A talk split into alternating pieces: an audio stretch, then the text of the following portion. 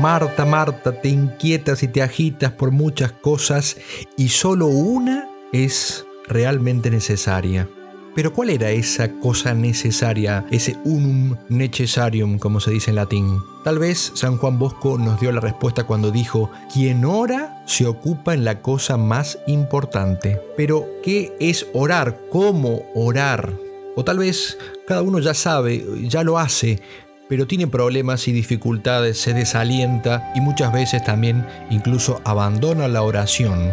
Vamos a desarrollar entonces en una serie de podcasts continuados este tema que nos parece central en la vida del católico y vamos a hacerlo de la mano del padre Jacques Philippe un sacerdote, autor de muchos libros de espiritualidad, también predicador de ejercicios espirituales. Vamos a utilizar el libro Tiempo para Dios, que en definitiva, así se llama el libro, en definitiva esto es la oración, un tiempo para Dios. No nos engañemos entonces, sin vida de oración no hay santidad y por tanto no hay esto que queremos llegar a ser, leones de Dios. Acompáñenme entonces en este recorrido. Quedan pocas almas grandes, pocas almas nobles, ¿Qué es un noble? preguntó alguien. Difícil de definir. Eso se siente, no se dice. Es un hombre de corazón, un hombre que tiene alma para sí y para otros. Son los que sienten el honor como la vida. En su conducta han puesto un estilo, los que por poseerse pueden darse. Son los que saben a cada instante las cosas por las cuales se debe morir. Los capaces de dar cosas que nadie obliga y abstenerse de cosas que nadie prohíbe. Hace falta una nueva motivación épica que sea capaz de tocar a las nuevas generaciones, que inspire a muchas almas a amar más a Dios, que las lleve desde los pequeños sacrificios diarios hasta las cimas de la santidad. ¿Dónde encontrar esa inspiración? En los mejores libros de espiritualidad, en las hazañas de los héroes y los santos. Es necesario cubrir la brecha. Te invito a que recorramos juntos este camino. Este no es el podcast de los que son héroes hoy y santos ya. Es el de los que buscan inspiración para llegar a las cimas más altas. Bienvenidos a Leones de Dios.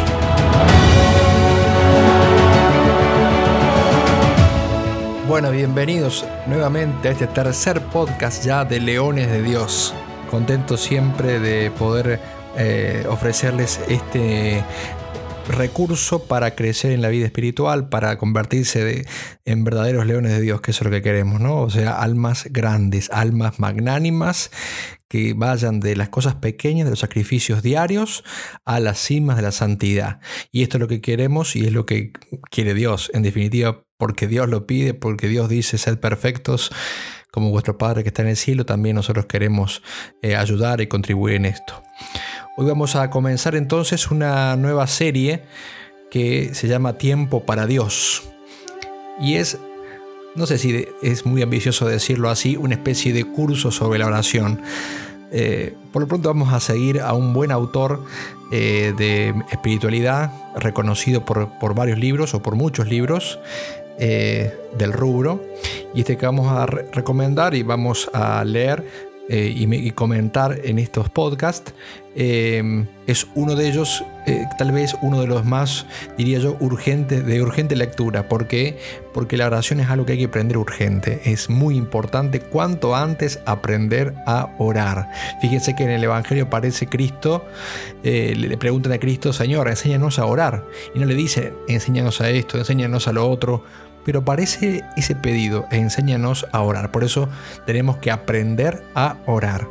Y vamos a hacerlo de la mano, decíamos, de este libro, eh, que les recomiendo no solo que lo escuchen ahora, que como una, mm, una, aproximación, un acercamiento, que sé que es cómodo, sino también me gustaría que lo compren y lo lean, porque porque vale la pena hacerse el hábito de lectura y especialmente el hábito de la lectura espiritual.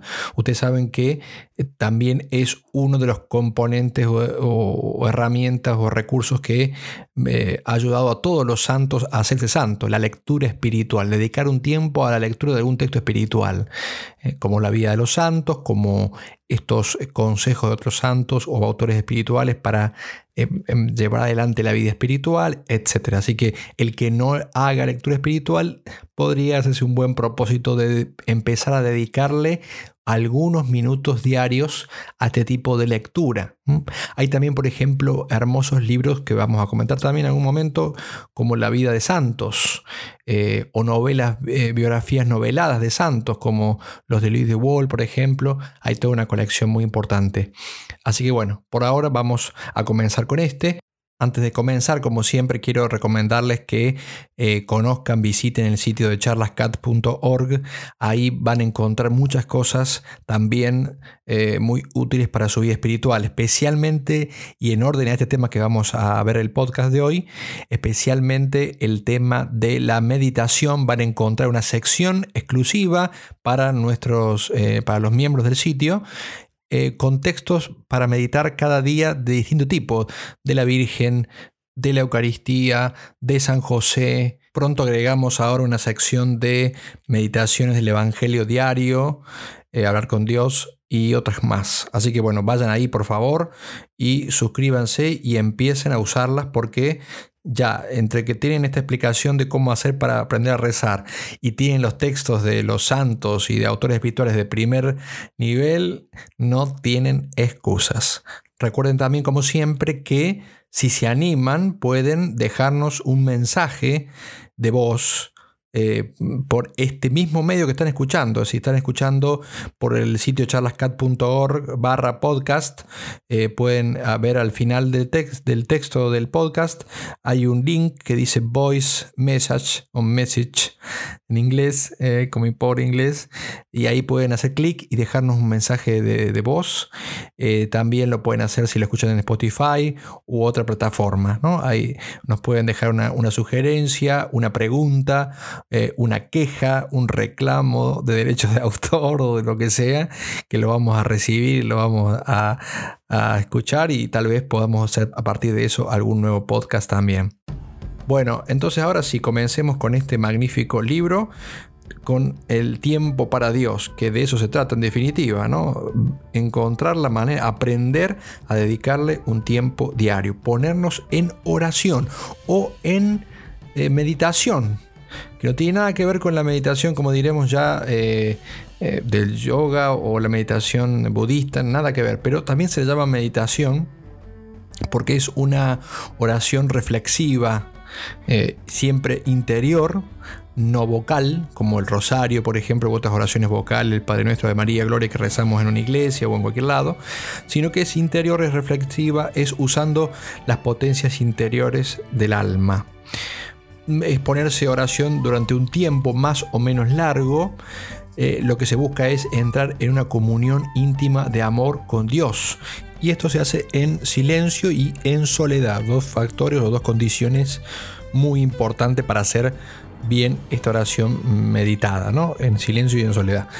Eh, todos los santos dicen que hay que hacer este tipo de oración, que es un medio privilegiado y es indispensable para tener una auténtica vida cristiana, para conocer a Dios, para amar a Dios y para poder responder a ese llamado a la santidad que Jesús nos ha hecho. Sed perfectos, porque mi Padre es perfecto. Y esto es un llamado a cada uno. Gracias a Dios hay muchas personas que quieren eh, que hacer oración, que tienen sed de Dios. Es un mundo con mucha sed de Dios, pero tienen dificultades para eh, comprometerse seriamente con la oración diaria, sobre todo para perseverar con la oración. Y no es que no lo valoren, pero les cuesta eh, perseverar. También a veces les cuesta decidirse empezar a hacer oración o no saben muy bien cómo hacerlo. Eh, probablemente han intentado muchas veces, se han descorazonado ante las dificultades que implica y terminan abandonando la oración habitual, digamos así, ¿no? Una manera de considerar la oración es, entonces como el Señor dijo, ¿no? Esa puerta estrecha, esa puerta estrecha que nos abre el reino de los cielos, a eso que ni el ojo vio ni el oído oyó, eh, a ese gustar y ver qué bueno es el Señor, a ese beber esa agua que dice el Señor que nos va a dar y que no vamos a tener más sed después de haberla bebido. Así que bueno, lo que intenta este libro es darnos una serie de consejos, lo más sencillos, lo más concretos posible y por eso nos va a ser muy útil justamente para eh, una persona que quiere rezar, eh, para que no se deje abatir por las dificultades que inevitablemente siempre vamos a encontrar y para que pueda entrar por esa puerta estrecha. Hay muchas obras o libros que tratan sobre la eh, oración, muchos tratados, sobre todo muchos antiguos tratados, y el autor se compromete un poco a rescatar todo esto, con lo cual nos queda una hermosa síntesis de espiritualidad católica en orden a la oración. El primer capítulo comienza diciendo, como muchas veces se hace, que no es la oración. ¿no? Hay, una, una manera muy práctica de comenzar muchos temas, eh, empezando diciendo que no es.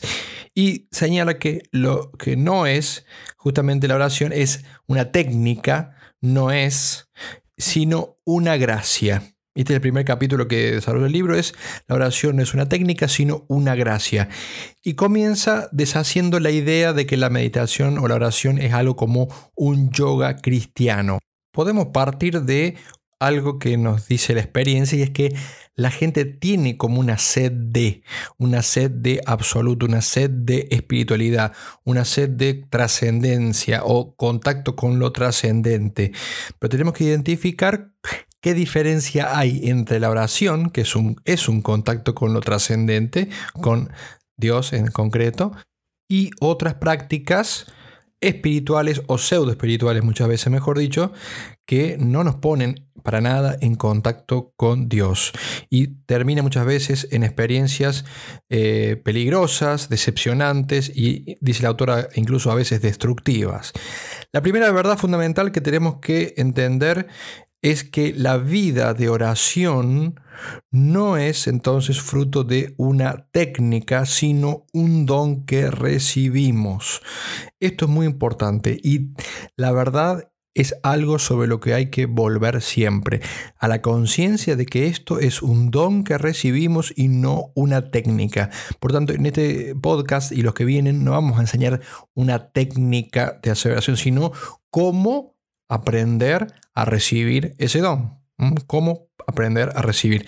Santa Juana de Chantal eh, decía, el mejor método de oración es no tenerlo, porque la oración no se obtiene por artificio, por técnica diríamos hoy, sino por gracia. Repito, mejor, el mejor método de oración es no tenerlo. La oración no se obtiene por artificio, sino o por técnica, sino por gracia. En ese sentido, no hay método de oración como no hay un conjunto de recetas y procedimientos para orar bien. La oración verdadera, la oración contemplativa, eh, es un don que Dios nos concede de modo gratuito y para eso tenemos que aprender, como decíamos, a recibirlo. Nuestra mentalidad moderna está muy eh, habituada a esto de las técnicas, las cinco maneras para, los cinco pasos para. ¿Eh? Y esto tenemos que ponerlo o dejarlo un poco de lado, no porque no haya cinco pasos para, o no no es que no podamos enumerar cosas, pero tenemos que salir de esa idea de que es algo que yo construyo y asimilar más sólidamente la idea de que es algo que yo recibo. Porque además esta idea de que es algo que yo recibo nos lleva a varias cosas. Por lo pronto a pedirlo, ¿no? El que sabe que alguien es alguien el que da la oración, eh, entonces hay que pedirlo. Y además otra segunda idea que viene de esto es que no es algo que yo puedo manejar a voluntad como tantas otras cosas de la vida cotidiana, digamos así, ¿no? El autor eh, hace referencia entonces a este concepto que puede surgir en unas personas de que la oración es algo así como un yoga cristiano. O sea, que es algo que se logra a través del el aprendizaje de procesos de concentración mental, de recogimiento, de respiración, de postura, de repetición de ciertas fórmulas, etc. ¿no? Y entonces una vez que uno se acostumbra o aprende todas estas cosas, listo, ya tiene un estado de conciencia superior. Bueno, esto no es así. Esa no es la visión cristiana. Esto es una, una, visión completamente errónea. Errónea porque se refiere a métodos en los que, en definitiva, lo que importa es el esfuerzo del hombre. Por supuesto, es como una especie de voluntarismo, ¿no? Esa, esa idea mm, tan común eh, hoy en día de que querer es poder, de que es todo cuestión de fuerza de voluntad. Y en el cristianismo eh, es más, eh, lo más propio del cristianismo es esa conciencia de que todo es gracia, de que todo es don de Dios, don gratuito de Dios. ¿no? Por supuesto que con la acción o junto con la acción del hombre, de cual nunca Dios eh, prescindirá porque lo ha creado justamente por amor y quiere que libremente eh, se una de alguna manera a Él y a todas sus eh, iniciativas santas y divinas.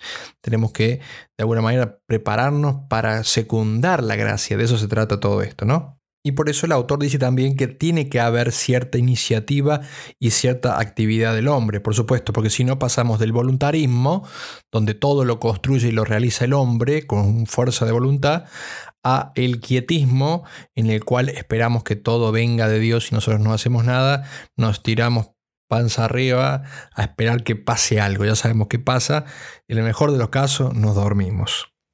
Luego el autor lo que hace es sacar algunas consecuencias inmediatas de este principio que dijimos de que eh, Dios es el actor principal, digamos así, de la oración y el hombre tiene que secundar también con una cierta iniciativa y cierta acción. Dice, la primera consecuencia de esto es que si bien algunos métodos o ejercicios pueden ayudarnos en la oración, no hay que atribuirles demasiada importancia y basar todo en estos métodos. Entonces, si no nos basamos en la, confianza en trucos, técnicas y métodos, ¿en qué tenemos que basar la confianza? Santa Teresa de Jesús dice que todo el edificio de la oración se basa en la humildad, o sea, en la convicción de que, de que nada podemos por nosotros mismos, sino que es Dios y solo Él el que puede aportar cualquier bien a nuestra vida. Acá, claro, hay muchas personas que en la vida recorren caminos eh, de crecimiento, de mejora, eh, aprenden y escuchan y leen muchas cosas como eh, cómo hacer esto, cómo hacer esto otro, cómo aprender, y entonces se entusiasman porque de hecho algunas cosas y muchas cosas se pueden aprender, evidentemente, en, el orden de la vida profesional, en, el orden de la vida práctica, etc. Pero cuando llegan a la oración se encuentran con que todo ese, ese procedimiento para aprender cosas y hacer cosas parece que no termina de funcionar en la eh, oración. Y entonces tienen que aprender a veces a los golpes de que esto es distinto, de que acá la, técnica de aprender a coser, a bordar, a cocinar, a planchar, me salieron todas cosas, oficio doméstico, lo que sea, no funciona. Acá lo que funciona es otra cosa, es el camino de la humildad, es decir, Dios es el que manda acá. En este ámbito de la oración, hay que pedirle al dueño de la mies que nos ayude y que nos enseñe a orar como deben. Por eso, así como le dijeron a Cristo, enséñanos a orar, tenemos que decirle al Señor, enséñanos a orar. Y entonces esto que nos puede mortificar, porque no es algo que manejamos, también nos puede liberar. También nos puede quitar el peso de tener que construir algo, un edificio tan alto y tan difícil de construir como es eh, la vida espiritual, la, la santidad del alma, ¿no? Otra cosa buena también es que si la vida de oración fuera cuestión de ciertas técnicas, habría personas más capaces que otras eh, en función de la capacidad que tienen para tales o cuales técnicas. Y entonces, otro, por ejemplo, eh, yo me concentro muy bien, me relajo muy bien, respiro muy bien. Ah, yo no. Y hay personas que les cuesta mucho por el temperamento, por la forma de ser, por lo que sea. Bueno, no se preocupen por qué, porque esas ventajas que podemos tener en el orden, podríamos decir así, eh, práctico, no necesariamente tienen que ser eh, un condicionamiento para los que no tienen esas facilidades. El autor en este tema es muy claro, fíjense, él dice, es cierto que algunas personas tienen más facilidad para recogerse, para cultivar hermosos pensamientos, etc. Pero eso carece de importancia, miren qué contundente, eso carece de importancia. Cada uno, si corresponde con fidelidad a la gracia de Dios según su propia personalidad, con sus dones, con sus debilidades también, dice el autor, es capaz de una profunda vida de oración. Así que a los que son activos o hiperactivos o duros para eh, concentrarse o lo que sea, tranquilidad, paz. Dios puede también convertirnos en hombres y en mujeres de oración. La llamada a la oración, a la vida mística, a la unión con Dios, es universal. Cuando Cristo de hecho dice, orad en todo tiempo, esto está en el Evangelio de Lucas 21, 36, no está refiriéndose a un grupo elite selecto de personas o de cristianos, sino es para todos. Dice, cuando te pongas a orar, entra en tu habitación y cerrada la puerta, ora a tu Padre que está en lo oculto y tu Padre que ve en lo oculto te recompensará. Y esto lo dice a todos. Y la segunda consecuencia que saca el autor del hecho de que la oración no es técnica sino un don que recibimos, es que entonces lo que importa es conocer las condiciones que nos permiten recibir este don. Condiciones que consisten en ciertas actitudes interiores eh, que consisten en determinadas disposiciones del corazón. O sea, lo que asegura el avance en la vida de oración, lo que la hace fructífera, no es tanto, dice el autor, el modo que se adopta para orar como las disposiciones interiores con las que se aborda la vida de oración y se camina por ella. O sea que la tarea principal consiste en esforzarnos por adquirir, conservar e intensificar estas disposiciones del corazón. Subrayado bold. Entonces, queremos aprender a orar, aprendamos a adquirir, conservar e intensificar las disposiciones del corazón. El resto, dice el autor, es obra de Dios. Paso siguiente entonces, conocer cuáles son estas disposiciones del corazón, estas eh, actitudes interiores, podríamos decir.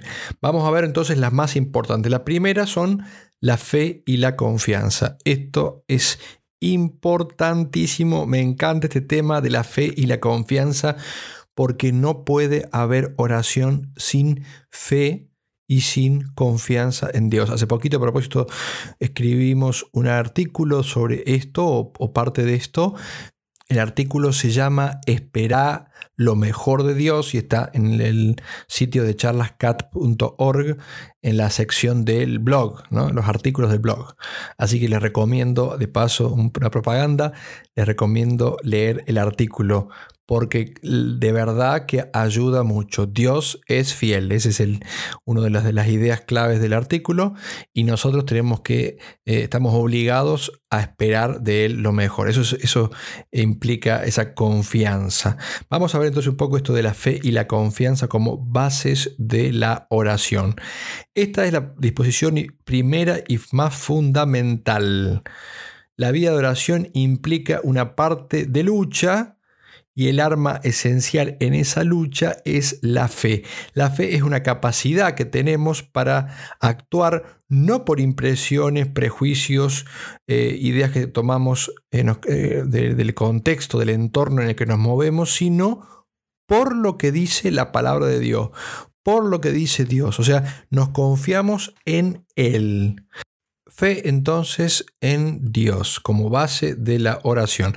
¿Qué quiere decir esto, fe en Dios? Primero, ante todo, fe en la presencia de Dios. ¿no? Cuando uno se dispone a orar en, nuestra eh, habitación o en un oratorio, en la iglesia, ante el Santísimo, tenemos que creer con todo el corazón de que Dios está presente. Todos los santos enseñan esto, pone, y por eso se habla de, eh, que al inicio de la oración hay que ponernos en la presencia de Dios. Eh, no en la presencia nuestra, no es que me, me, concentro en mí mismo, en mi karma, en mi no sé qué, ¿no? Sino que estoy siempre ante alguien. Santa Teresa de Jesús decía, pensar quién soy yo, pero sobre todo no para vivir, sino y ante quién estoy, ¿no? Entonces, el quién soy yo tenía como una connotación de humildad, ¿no? Yo que soy pequeño, estoy ante un Dios todopoderoso, gigante. Yo que soy pobre, como dice Santo Tomás en la oración esa tan hermosa, para hacer antes de la misa, vengo como pobre e indigente al Señor del cielo y de la tierra, como pobre y necesitado, ¿no? Como, e, e, esa es la primera. Yo, pobre y necesitado, me, me pongo en la presencia de Dios. Ese siempre tiene que ser el inicio de nuestra oración. Y esto independientemente de que lo podamos sentir o no sentir. Eh, Dios está presente aunque no lo sintamos o aunque no creamos sentirlo. No depende de nuestros méritos, no depende de la preparación, no depende si hemos obrado bien o no. Dios está presente ahí. Eso es eh, indefectible. O sea, Dios siempre está allí presente. Esto es muy importante tenerlo claro. Con lo cual, en ningún caso haremos un monólogo en el vacío, en ningún caso. Y por tanto es muy importante esto, decir, no voy a rezar porque no estoy en gracia, no voy a rezar porque soy un pecador o porque acabo de hacer tal y cual cosa, o por tantas cosas. Dios no es sordo, Dios está allí presente y Dios me escucha. Dios me escucha. Tampoco podemos pensar de que eh, para que esté Dios presente tenemos que eh, invocarlo con palabras extraordinarias, con hermosos pensamientos. Eh, tampoco le importa a Dios nuestro estado de ánimo. Si estoy triste, no viene. Si estoy contento, viene. Dios está siempre junto a nosotros, nos mira, nos ama y está ahí no porque uno lo merezca o lo sienta, sino porque Él lo prometió. Y por eso el autor se señala lo de Cristo, ¿no? Entra a tu habitación y cerrada la puerta, ora a tu Padre que está ahí en lo oculto. O sea, tu Padre está ahí, tu Padre está ahí. Estar ahí quiere decir estar ahí amándonos. La presencia de Dios siempre es una presencia amante, no es una presencia inerte, no es como alguien que está ahí simplemente escuchando. Dios está y siempre que está, está amando. Por eso dice Jesús en el Evangelio de San Juan, al que viene a mí no lo echaré afuera. ¿Eh? Qué importante es tener bien claro esto, no nos va a echar el Señor afuera. Primer punto, entonces terminamos la fe en la presencia de Dios como uno de los, eh, de la fe, de los elementos básicos, las disposiciones básicas para eh, hacer oración. La segunda eh, cosa que dice el autor es fe en que todos estamos llamados a reunirnos con Dios en la oración y en que Dios nos concede la gracia necesaria para esto. Acá el autor lo que hace es volver a insistir de que no es la oración algo para una élite espiritual, sino que es para todo. No es porque yo soy santo, tengo que hacer oración, sino porque quiero ser santo que hago oración. Porque soy pobre, vengo a hacer oración. No porque soy rico, entonces prepárate Dios que ahí te va a hablar el genio. No, no, al contrario, acá venimos pobres a buscar recibir todo del que tiene todo, ¿no? En tercer lugar, el autor habla de que tenemos que tener fe en la fecundidad de la vida de oración. Esto es muy importante también. O sea, es creer que la vida de oración es fecunda, es creer que la vida eh, de oración puede transformarnos o que Dios en la oración y gracias a la oración nos va a transformar, nos va en definitiva a divinizar que no, es transformarnos en seres de luz cósmico y místicos, sino hacernos, en definitiva, capaces de amar como Él ama, ¿eh? como Él nos ama. No va a ser capaces de conocerlo y amarlo a Él y también eh, nos hace fervorosos y generosos en el amor al prójimo. Tenemos que ver entonces también en esto un atajo a esos esfuerzos extraordinarios que a veces hacemos para adquirir tales y cuales virtudes. Queremos amar más al prójimo, queremos ser más generosos, queremos hacer un montón de cosas, eh, prácticas de, digamos, de amor al prójimo, y no entendemos que eso no tampoco lo vamos a hacer con una mera técnica, sino que eso van a hacer de una vida de una buena vida de oración. Creer entonces en la fecundidad de la oración. Acordarnos que Cristo dijo, pedid y se os dará, buscad y hallaréis, llamad y se os, y se os abrirá, porque todo el que pide recibe, y el que busca halla, y el que llama se le abre. Fíjense, todas estas eh, frases de Cristo están referidas a la oración. Pedid, buscad, llamad. Y se nos va a dar, se nos va a abrir y se nos dará. Así que Mm, creer en la fecundidad. Y creer en la fecundidad implica también en creer en cosas que no vemos. porque puede ser que al principio sobre todo no veamos con los frutos con la rapidez que uno desearía y entonces quiere uno dejar la oración. Hasta grandes santos como Teresa de Jesús han dejado la oración y durante largos años, eh, movidos por diversas tentaciones. Pero una de esas puede ser esta, sencillamente la de no ver frutos y entonces abandonarla. Entonces dice em, el autor, eh, tomando la carta de Santiago, que está muy buena, dice, tened paciencia, hermanos, hasta la venida del Señor. Mirad, el labrador aguarda el fruto precioso de la tierra, esperándolo con paciencia, mientras caen las lluvias tempranas y tardías. Tened vosotros paciencia, fortaleced vuestros corazones, porque la venida del Señor está cerca. Carta de Santiago 5, 7. Es importante entonces esperar la venida del Señor, esperar perseverando en la oración. Hasta aquí entonces este primer, esta primera disposición necesaria del corazón que decíamos que es la fe y la confianza como eh, principales fundamentos de la vida de oración. Bueno, hoy dejamos hasta aquí, vamos a ir siguiendo. Fíjense que, hemos aprendido hoy, hemos aprendido que la oración no es un yoga cristiano, no es una técnica, es un don que se recibe y para lo cual hay que, hay que disponerse. ¿Cómo, nos disponemos? Eh, primero este, abriéndonos a la, a la fe y a la confianza en Dios. Primero, fe en esa presencia de Dios eh, cuando oramos, luego dijimos la fe en, que todos estamos llamados y por último decíamos la fe en la fecundidad que tiene nuestra vida de oración, es decir, que nuestra vida de oración tiene una, eh, una verdadera incidencia en nuestra alma, nuestra vida, nuestra, nos transforma y en definitiva es agradable a Dios. Bueno, Dios quiere que poco a poco vayamos aprendiendo a orar. Aprendiendo a orar, que quiere decir aprender a disponernos para recibir ese don de la oración. Que el Señor eh, los bendiga a todos, que los guarde especialmente, que los guíe con su mano para que podamos todos alcanzar cada día más este, este don que Dios nos quiere dar. Confiemos en que es un don que Dios nos quiere dar que la Virgen Santísima también, una maestra de oración, porque ella sabía, no solo sabía orar, sino que su vida era oración, no, no, no que sabías ponerse de rodillas en algún momento y rezar, su vida entera era una vida de oración, de una reflexión amorosa de todo lo que veía, todo lo que contemplaba, todo lo que meditaba respecto de Dios que, ella, que María Santísima esté siempre acompañándonos en este camino. Bueno, gracias, gracias por escuchar este nuevo post, podcast, perdón. Este, ya saben decir podcast. Eh, espero que, les haya gustado, que puedan perseverar también, que lo puedan compartir con otras personas que les haga falta crecer en la oración. En definitiva, con todos, porque a quien no le hace falta, a quien no le hace falta aprender de vuelta como un niño y decirle al Señor, enséñanos a orar. Nos despedimos. Hasta el próximo podcast. No dejen de practicar lo que hemos escuchado. ¿Por qué?